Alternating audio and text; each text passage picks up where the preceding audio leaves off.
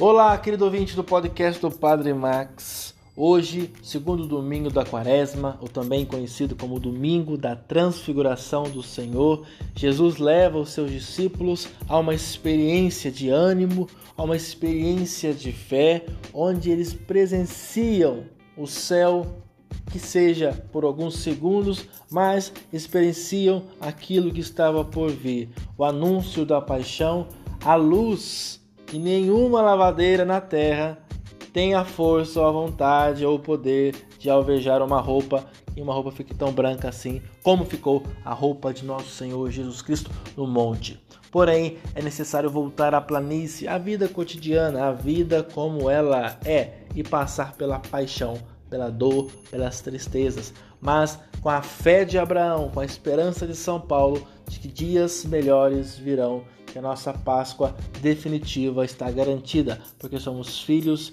e filhas amadas de nosso Senhor Jesus Cristo, que dá a vida por nós. Abraão foi impedido do sacrifício, pois Deus não quer mais sacrifícios humanos.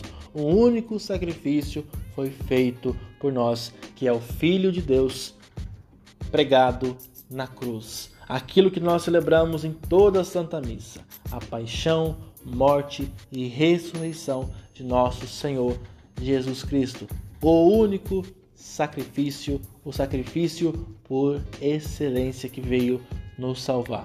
Diante de tempos difíceis, somos convidados a manter firme a esperança em Deus e a fé em nosso Senhor Jesus Cristo.